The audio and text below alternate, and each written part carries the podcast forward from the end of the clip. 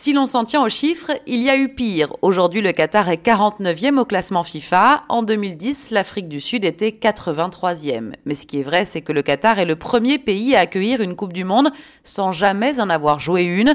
Et autant les Anabis, les Bordeaux peuvent impressionner, comme en 2019, leur sacre en Coupe d'Asie, autant rien ne va plus face à des adversaires plus expérimentés, récemment défaits par le Portugal ou l'Irlande, mais surtout par les moins de 23 ans de la Croatie.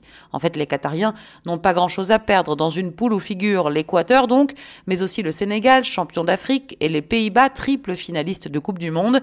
Notre défi, c'est de rivaliser à un bon niveau contre ces trois équipes, reconnaît lui-même l'entraîneur. Peut-être aussi d'éviter de faire pire que l'Afrique du Sud en 2010. Un nul, une défaite, une victoire, une élimination en phase de poule. Cela reste le pire parcours d'un pays hôte.